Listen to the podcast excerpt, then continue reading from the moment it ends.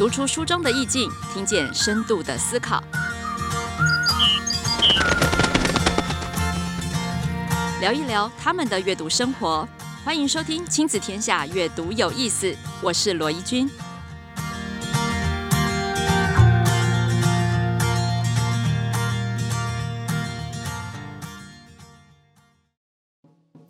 大家好，欢迎回到阅读有意思。谢谢大家跟我们一起继续听好听的书。今天这本书非常的挑战哦。这本书的书名叫做《这不是没关系》。哇，这不是没关系。这一本算是一个图文书哦，里面的字数其实非常少，可是这本的分量非常重。为什么呢？因为其实它是作者搜集。哦，真实事件里面二十个真实的案例，什么案例呢？其实它就是跟性议题相关的，呃，各种发生在我们生活当中真实的事件，把它转换成图文书来跟各位分享，到底我们的生活当中有哪一些跟性别议题相关的挑战。那这本书呢，其实大家可以联想到我们之前在新闻上面曾经引起非常多讨论的话题，叫 Me Too。我们意外的发现，原来每一个人生命当中或多或少都有类似相同的经验。好，那所以今天要讲这么挑战的书籍，但是却对我们的孩子，甚至是我们自己也非常重要的一本书，我们当然邀请专业的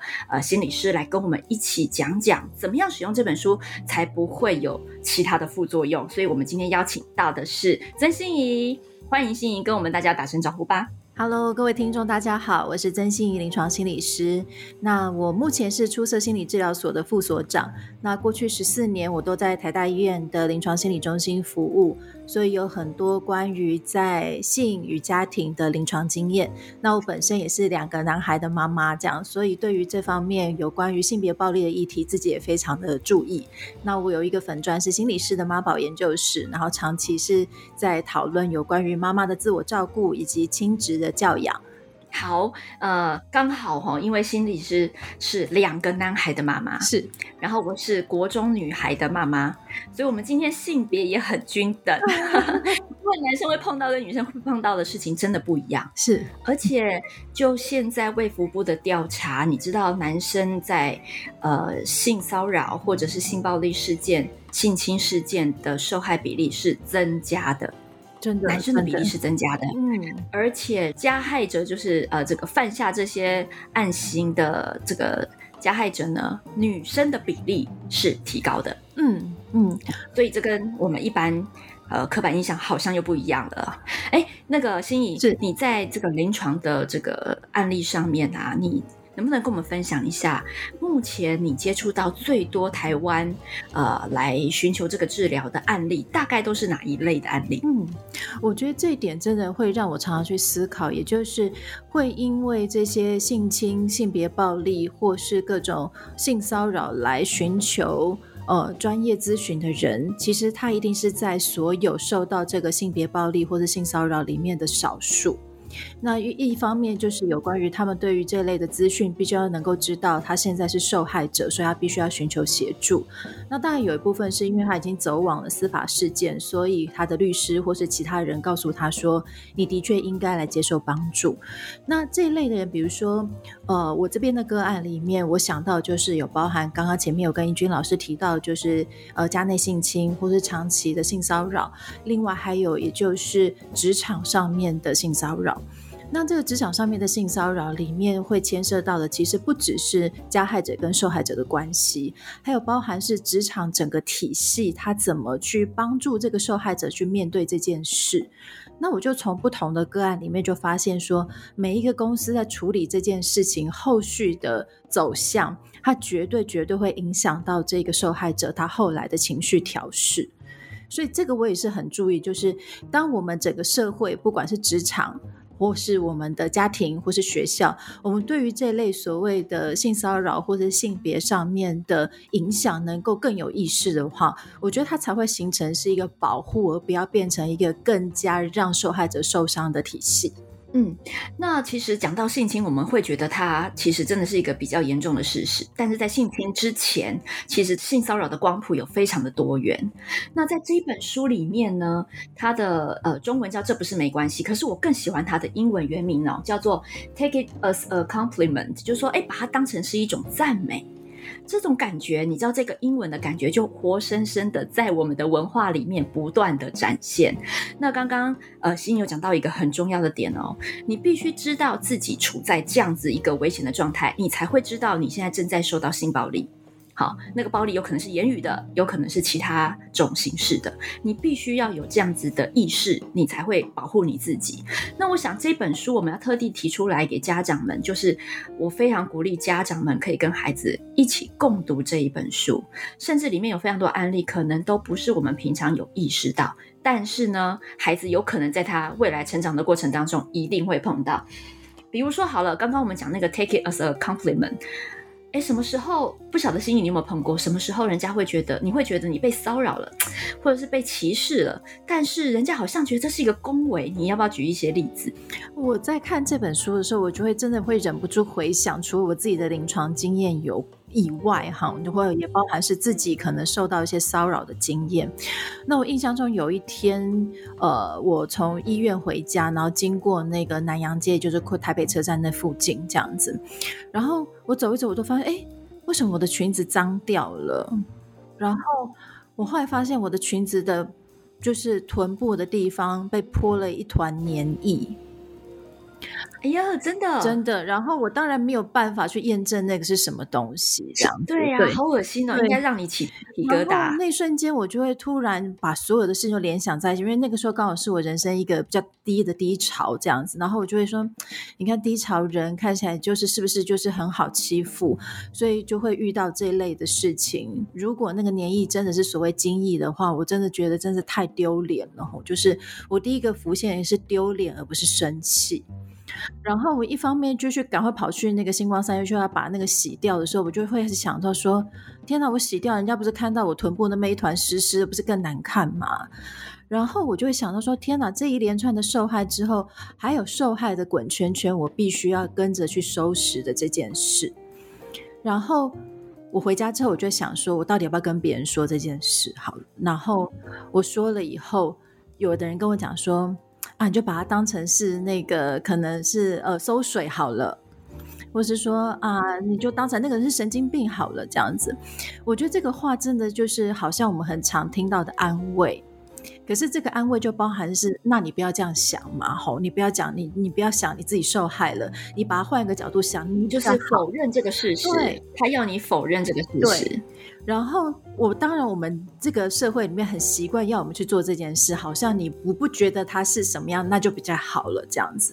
可是当我自己临床的经验越经验越多，我觉得发现这种否认，它其实就是另外一种叫受害者闭嘴的方式。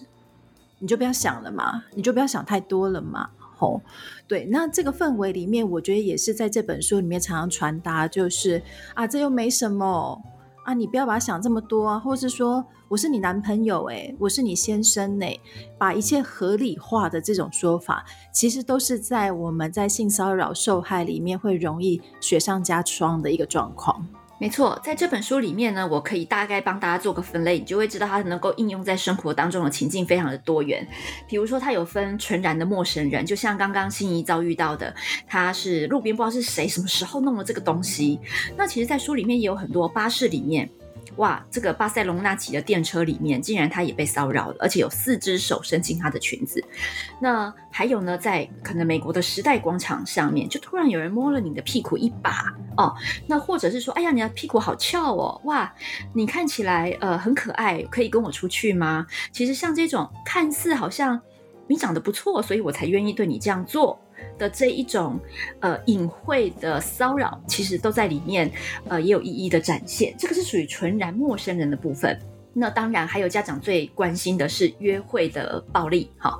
那约会的还有分很多种。第一个叫 first date，有没有第一次约会？哇，人家牵线哦，第一次的陌生约会，呃，也可以翻译成现在我们常常担心孩子跟网友见面嘛，哦，那这就是第一次约会的陌生人。诶，那还有呢，就是他已经是男女朋友的。里面也有案例哦。那还有呢，是平常很好的异性朋友啊，你有什么事都跟这个好朋友说，你很信赖他，很信任他的这个关系，没有想到在某一天的晚上，他也变直了。好，那当然啦，更多的案例是来自于熟人，比如说，嗯。我好朋友的男朋友，哇，我不晓得这个也是要防一下的，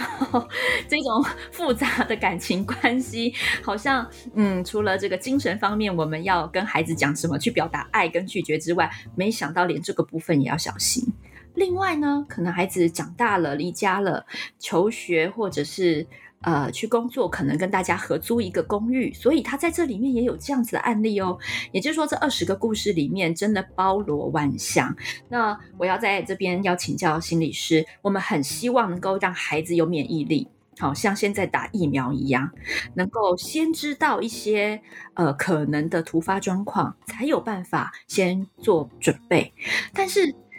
我的孩子现在可能还没有接触到这么。多元的环境，我现在就拿这本书跟他聊，会不会有什么副作用啊？比如说，会不会让他不敢跟人家谈恋爱啊？他觉得每个男生都很恶心，会不会有这样子的后果呢？或者是他会不会开始变得不太信任别人呢？把每个人都当成可能的这个嫌疑犯呢？该怎么跟孩子开启这个聊天？我想请教一下心理师。嗯，我拿到这本书的时候，我也在想同一个问题，因为它看起来真的就很像小朋友的绘本或是图文书。那我打开来看，就发现说这个内容跟图像都会让我们心里面好像重重一击的状态之下，我的孩子能不能够承受这些语言跟这些所谓未来他们可能必须要去面对的事？哦，所以我自己后来才。采取的做法就是，我先细细的把这本书给读完。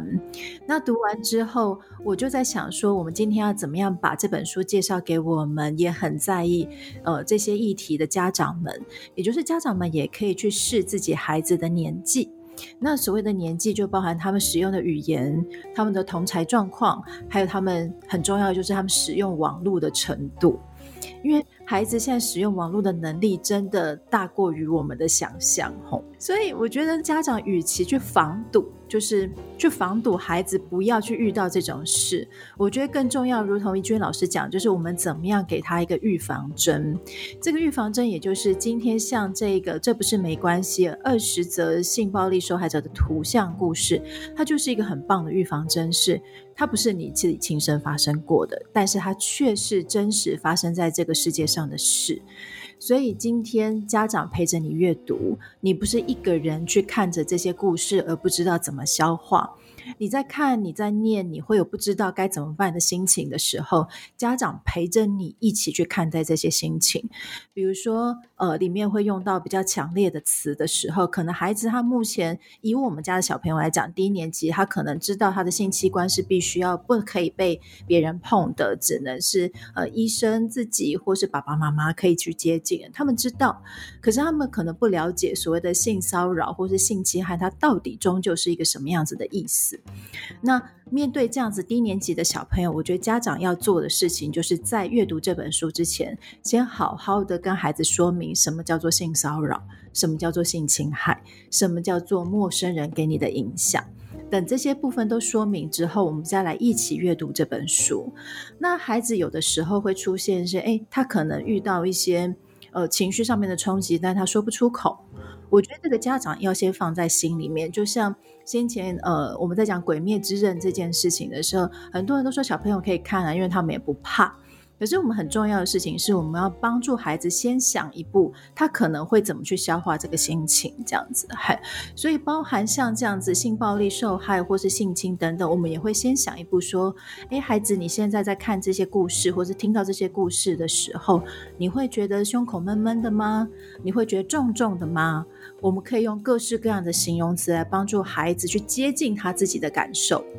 那很多的时候，孩子感受他不是用语言表达出来，他是用身体感觉表达出来的。那因为每个孩子在面对情绪的语言字会不一样，但是家长最知道这件事，所以对呀、啊，可能他在看的时候就会有有一些不悦的表情，对，或者是有点抗拒的感觉，嗯，你可能就知道这个时候是该停下来。是的，然后我们，哦，先不要再给他更多资讯了。是的，或是说我们就可以选择在这二十则里面选择一到两则，我们一开始就让他作为一个慢慢了解这个所谓的性暴力说还是怎么样说，当成一个起头，然后让孩子休息一下，然后在一段时间我们陪着孩子去消化这些情绪之后，我们再来试孩子吸收的状况，再来决定要帮助他知道更多，还是打在这边为止。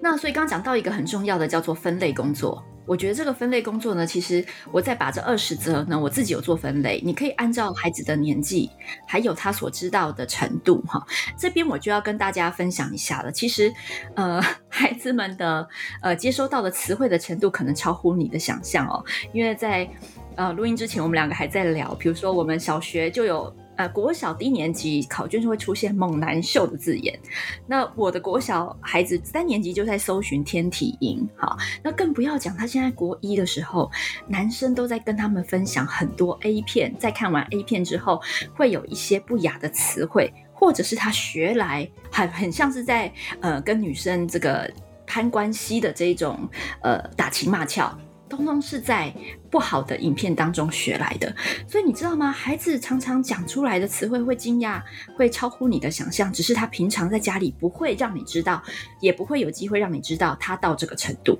所以刚刚心理师给我们一个很棒的建议，就是把这二十则去分类。那比如说，心怡，你的孩子是国小嘛？对。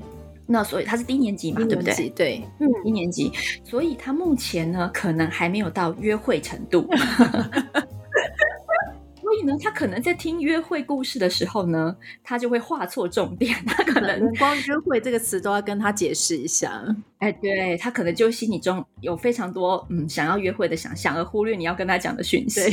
但是如果到高年级到国一，他就已经很期待约会这件事喽，身旁都已经有 couple 喽，那约会可能就是很适合他生活情境的这个故事。好，所以我们会把二十则先分类，然后呢，给孩子这个年纪或下一个阶段他要面临的故事慢慢用。其实好像也不用二十则一次讲完吧，对不对？不用，对，嗯。因为有的时候，他是有一些情境还蛮复杂的。对，他有时候离自己的生活情境比较远的时候，我觉得倒不用急于在这个时候一定要让孩子这么快知道这个世界的残酷。吼，那像我们自己在做面对孩子这件事情上面，为什么图文或是像绘本这么重要？它对我们来讲比较像是我们从内在的单纯世界到这个外面的残酷世界中间的接轨。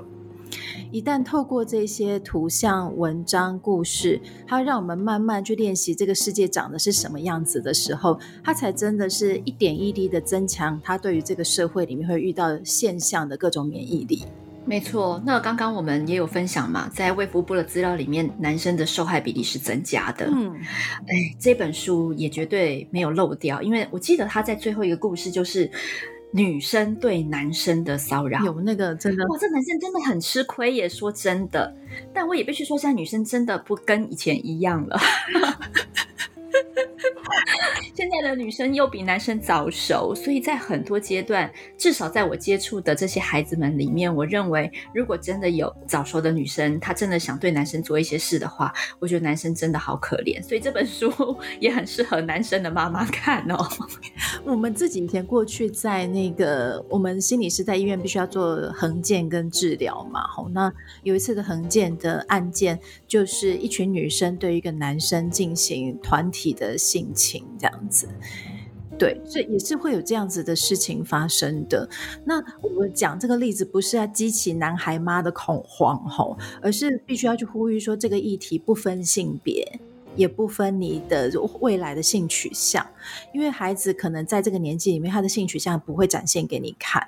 但是这个真的议题就是，你只要长到某一个岁数的时候，你就要懂得什么语言跟什么样的状况，那是需要你保护你自己的时候，因为爸爸妈妈没有办法一辈子在旁边帮你。没错，那讲到为什么要特别提男生女生，是因为我们真的在传统在看，呃，不管是性骚扰或性暴力这样的事情的时候，对性别真的都有一些传统的偏见。好，那当然，呃，女生对男生是另外一个我们要提醒自己的。其实还有另外一个，就是我们也很常责备自己的女儿、自己的呃女生，我们常常自我检讨哦。那这个自我检讨呢，除了最一般大家常常听到的，哎，女生如果穿着比较暴露，到底是她招惹别人，她活该，还是那是她的自由？哈，这个在呃很多媒体上面都讨论过了。但其实呢，呃，可能除了这个穿着之外，我们有更多对女生在这方面的批判，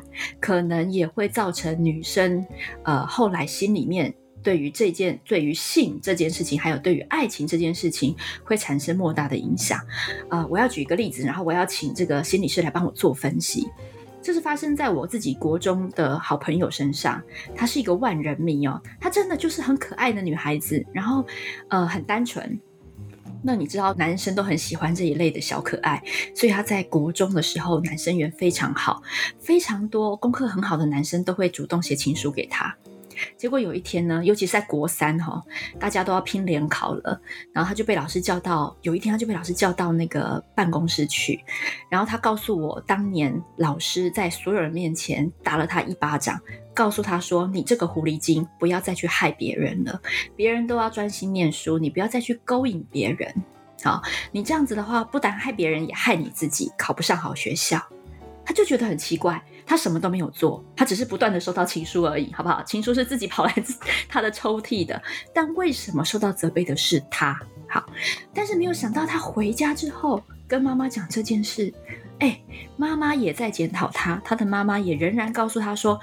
对啊，就叫你不要去招惹别人呐，别人跟你讲话，你可以不要理他，好啊，你应该怎么样怎么样怎么样做？我觉得老师说的是对的，你应该专心念书，不要再谈恋爱了，好。呃，没有想到他因为这样子，他受到很大的冲击，他觉得都是自己的错，所以他一直到高中毕业之后呢，他就变成了一个我们看到表象，他变成了一个同性恋，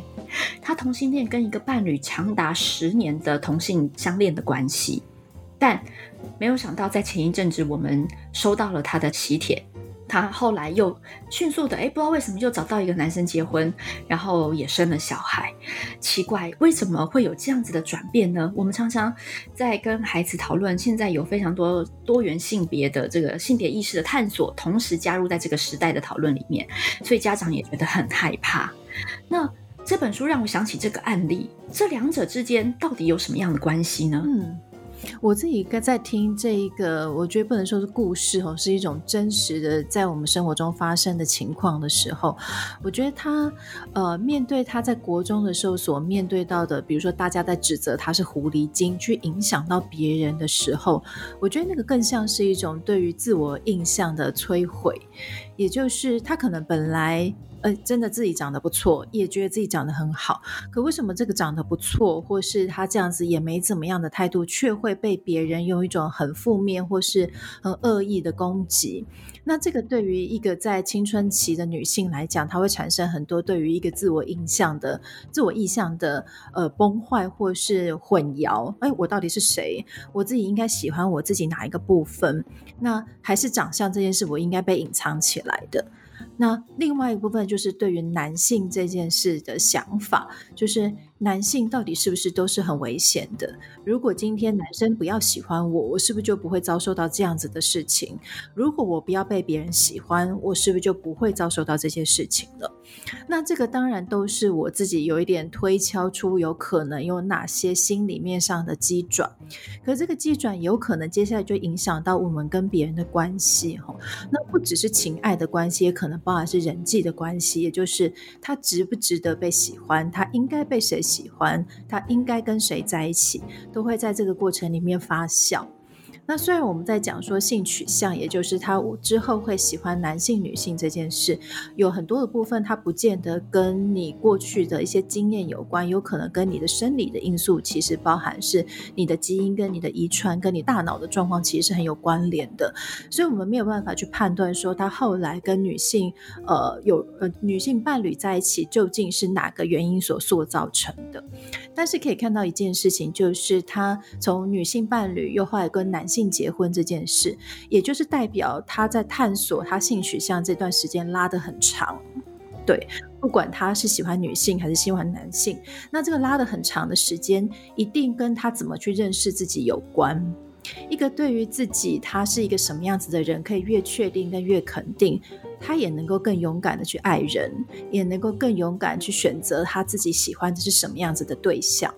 所以我更看到是一个人他在内在里面不断的跟自己对话，想要闯荡出他自己到底是谁这个过程，而且相信这个过程一定是有很多心酸是没有办法让别人理解的。没有错，因为像我的朋友，他几乎是没有办法跟家里谈这件事。好，那再加上，呃，有很多受伤挫折的过程，可能对他来说也开口就不是一件容易的事了。那这就是为什么我们这个图像故事想要在这边也扮演一个这样子的角色，就是说，你可以看得到。呃，这些事情对人的确会有非常强大的后坐力。没错，它会不断的在你的生命当中，呃，突然出现一下，然后让你当下没有办法动弹，动弹不得，甚至会影响到刚刚心理师说的，它影响到的是你后半辈子所有的关系。像里面就有一个故事说，他只不过被人家摸了一把，他有五年都不敢谈恋爱。嗯，好，他会畏惧这样的接触。可是这些事情他们都没有告诉别人呢。都是因为这个作者哦，他在网络上募集之后，这些故事才一个一个浮上台面。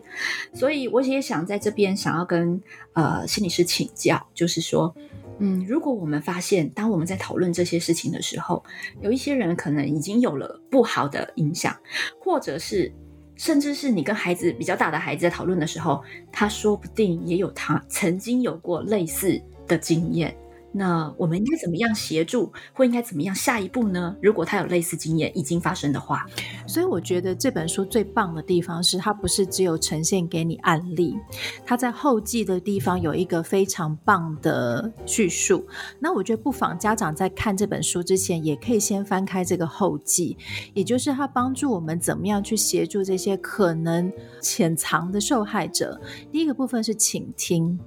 那。我觉得大部分人都以为安慰人是一件很很简单的事情哦，但是安慰有的时候其实包含就是不要想就没事，就把对方消音。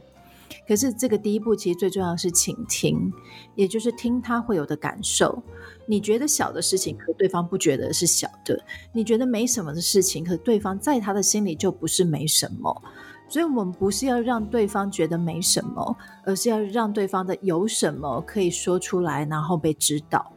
这是倾听，我觉得一个很重要的第一个部分。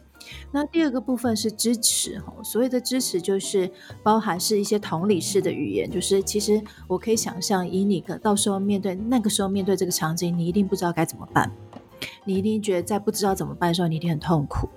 那呃，现在如果你有想到什么事，你可以告诉我，这个就是一个很重要的同理，也是连带就是我在你身边的支持。然后第三个部分很重要，就是观察，吼，就是呃所谓的观察里面，书里面有提到，就是呃包含我们要留意各式各样互动的状况，就是教导我们的孩子里面，你怎么样去观察你跟别人的相处，或者别人对你的明示暗示，也可以是协助我们的孩子去让他去认识他的世界，哪一个部分是可能具有危险的，陪着孩子去辨识那些危机。或是也不要让他们过于惊慌到于很多的时候有点呃惊弓之鸟的状况，也就是一个客观而适当的观察，然后再来就是很重要的就是阻止跟寻求帮助。所谓的阻止这件事，其实很多的时候是很困难的，比如说像我们常常听过的是公车上面的性骚扰，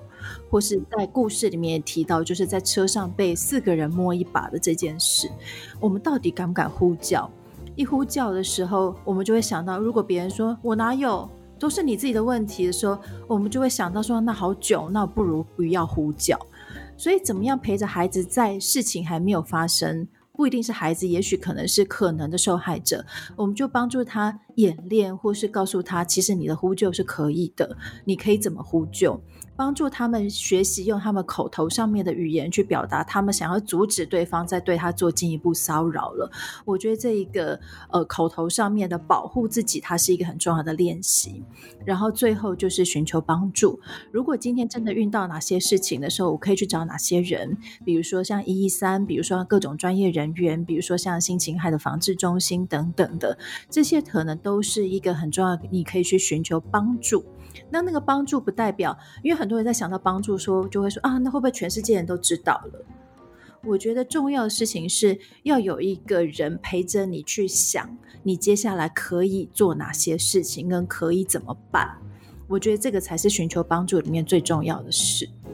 嗯，没错，因为刚刚又讲到如何求救跟拒绝，哈，我觉得这个部分呢，因为我们这一本图文故事里面，其实它有很多是分隔的，或者是它是一个连续的一个情境的这个图像。呃，我曾经跟我的孩子做过一个演练，我觉得蛮好玩，就是因为你在看的是一个呃文体，哈，一个图文，然后我们就会在中间的某一格的时候暂停，然后我就会问说，那。你觉得这个时候他可以做什么选择，然后改变这个故事的结果？哇，好棒哦！他可能会有，对，他可能会有什么样的可能？那你知道，刚刚我们讲到跟孩子要练习求救，在这个部分我也要回馈给家长是，呃，其实很多时候我们不要教孩子怎么去呼救，为什么？因为你教的事情他未必做得到。嗯，你叫他大喊，他喊不出来；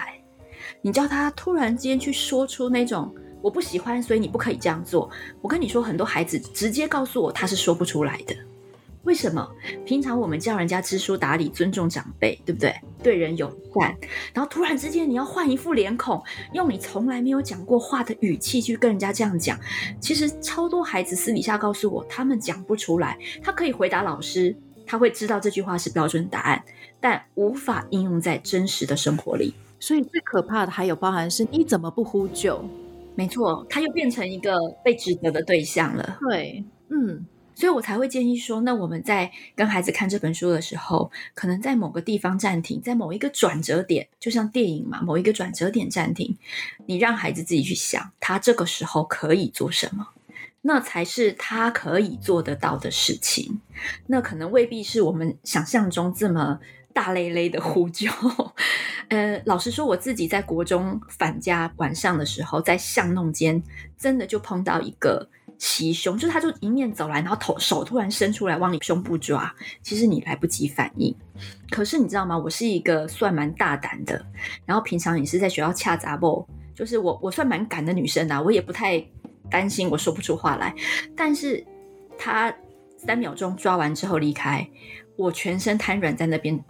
暂时没有办法走路，也就是说，你没有在碰到的时候，你永远不晓得自己身体的反应是什么。是，好，所以对，所以我才说，哎，我的一个惊吓反应，但是大部分人都会忽略，我们人在惊吓的时候，其实就是会呆若木鸡。对呀、啊，所以才会有这么多人在里面，真的真实反映出他现场，哇，整个人都动弹不得，他没有办法思考，脑筋一片空白。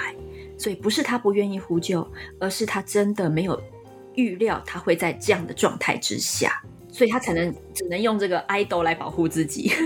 是是，所以我我觉得怡君老师这个提醒我也觉得很重要。说这本书真的它的细节部分有真的好多，包含就是我们怎么样去理解一个受害者会有的反应，跟他反应的历程。就如果刚刚前面讲，我们自己没有经验过，真的不会知道原来我们受到惊吓第一个部分不是大声呼救，而是我们第一个会呆住装死，因为动物假死其实是一个本能。对啊，就整个是一个保卫机制，对不对？弱者的保卫机制。嗯、不过最后一个问题想请教一下老师，因为呃这本书讲的很多是生活当中真的发生事情了，但有一个延伸的议题是我们在网络的留言上面。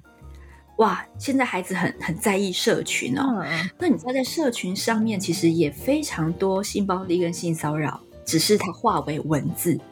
它可能也有图像，因为大家可以合成，对不对？嗯 呃、然后它的传播力、它的渲染力又呃是这么的快速，跟没有办法防范。那老师能不能给我们一些建议哦？因为孩子可能第一个在生活当中，现在疫情阶段哪都不能去嘛，可能但是他有可能在网络上面临第一波的冲击，性骚扰可能就发生在网络上，呃，怎么跟孩子去呃反应，或者是学习要怎么应对这样子的状况？嗯，我觉得这个网络讯息的内涵包含很多，第一个就是孩子会不会接收到一些让他不悦的图片。或是会不会接受到让他一些不悦的文字。那另外一个部分还包含是青少年现在比例越来越高，就是传播子裸体或是各种性爱的影片跟图片这件事，也是我目前在临床上看到比例有变高的趋势。嗯，对，嗯、特别是大家知道那个 Instagram 有很多神秘的功能嘛，吼，其实青少年都用的非常好，然后很多的时候孩子。他遇到这种状况，他知道这个可能是一个不好的事情，或是他可能知道遇到这是一个羞耻的事情，或是丢脸的事情，他不知道该怎么办的时候，他就会选择他先不要跟家长说，就是这是蛮蛮多青少年孩子会第一个反应说，哦，那我先不讲就没事了，这样，这是我们人人之常情嘛，吼。对呀、啊，避风头看看会不会过去。所以我觉得更鼓励就是有一个很根本、很根本的问题，就是不论你的孩子多小。让你的孩子跟觉得他今天跟你讲很多的事情，跟家长求助这件事是不会受到惩罚的，这个是很多的根本。因为有的时候我们想要协助孩子，可是我们不知道孩子怎么了。或者是说，我们想要协助孩子，我们可能用不对的方式去协助孩子，导致孩子更不想要跟我们讲了吼。那我们常常在讲正向教养的概念，其实我觉得用在呃，我很想要宣导一点，就是让孩子知道你是他的后盾这件事，就是今天他遇到的任何疑问、困扰。担心、害怕，他一转过头，他是可以跟家长讨论的。那所以就会进到另外一个更广泛的议题，是家长如果接收到青少年或是你的孩子跟你讨论到说他在网络上接受到这些性相关的资讯，他不知道该怎么办的时候，请家长第一个反应千万不要是指责，千万不要是说是不是你就在跟别人乱讲，人家才会传这些东西给你。好，一旦我们真的呀，我听过好多家长都先骂自己小孩说，一定是你也很喜欢看，或是你一定跟他讨论过，人家才会想要送给你，不然他不然干嘛他不送给别人？真的，我们就第一件事情就是又检讨自己了。对，所以我觉得这个话里面千万千万，我们就用简很简单的方式跟讲了，不要说是不是你怎么样哈，这个在第一句话绝对是不行的哈，而是说，哎，你觉得是怎么了？这个整个这个人是谁呀？那你们之前是状况是怎么样？你可不可以告诉我？我们可以用一种更细节的方式去了解孩子他在跟这个人的关系里面是怎么样的，还有很重要的一部分就是孩子的感受。你是觉得很害怕吗？那如果孩子一副好像没什么啊，嗯，没有也还好啊这样子，千万就不要把孩子真的当成他没什么还好，因为这是一个青少年很常出现的防卫，因为有什么就丢脸了。有什么就不像个大人了，他一定得让自己觉得没什么这样子，因为青少年最想要就是像大人嘛，吼。就算他说没什么，说家长也要放在心里，就是，哎，好，我知道你没什么，但是你有什么时候你要告诉我哦。那你可能会有哪些感？你可能之后才会不舒服，你可能之会才会很生气。那你这些情绪都可以跟家里面的人说。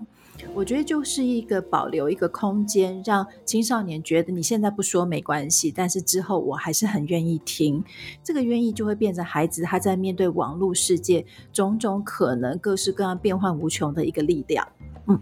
嗯。因为我想会特别提出网络这个议题，也是因为网络上面的资讯非常的复杂。那其实你知道，很多人出去跟陌生人交往，也都是先从网络开始约，所以网络上面其实真的也是一个前哨战啊、如果我们家长并没有意识到或觉察到这类潜在的危险，没有忽略掉这个讯号之后，很有可能它就会变成真实生活里面的案件。啊、那当然，刚刚心理师也提醒我们，我们千万不要成为。孩子们发生事情之后，他觉得还要处理我们的情绪，还要承受我们啊，就是妈妈更难处理的这个这个概念呢，一定要从孩子的脑袋里面拿掉。好，那我想这本书这样讲起来，其实也没有很沉重，它就像是一个呃真实社会的一个缩影版，而且它把图像放到最大，让我们有时候可以心领神会，那一种暧昧不明的骚扰，有时候也是这样子的。出现在我们生活里，好，不一定是只有是呃言语而已。好，那呃也希望这一个。这不是没关系呢，呃，这本书可以成为每一个家长跟孩子们，嗯，在讨论各种社会事件的时候，其实在里面也非常的适用。今天要谢谢曾心怡临床心理师给我们这么多好的建议，也让我们放下这个心中的大石头，愿意跟孩子一起共读这本书。最后，心怡老师还有没有什么要给我们提醒的？我觉得很谢谢怡君老师今天开启这个，我觉得这一个书很重要哈，就是我们跟孩子讲，再也不会只有蝴蝶朵朵了，或是我们再也不一定要用很严肃的方式跟孩子谈，因为大孩子有他用的世界。那我觉得这本书相当适合我们家长开始去思考，也帮助家长开始去思考，我们要什么样的语言来跟我们的孩子说。好，那希望大家都可以从这本书当中治疗自己。然后就像打疫苗一样，让我们在未来的社会生活里面变得更健康、更勇敢。那今天谢谢心理师，也祝福大家一切平安，然后尽快度过疫情，我们可以实体相见。谢谢大家今天收听我们的阅读有意思亲子天下的 Podcast，周二谈教育，周四聊生活。如果你喜欢的话，Apple Podcast 记得帮我们五星赞一下。当然也欢迎在许愿池给我们回馈，或者是许愿你想要听到谁的访问哦。那我们就下次再见，拜拜，拜拜。拜。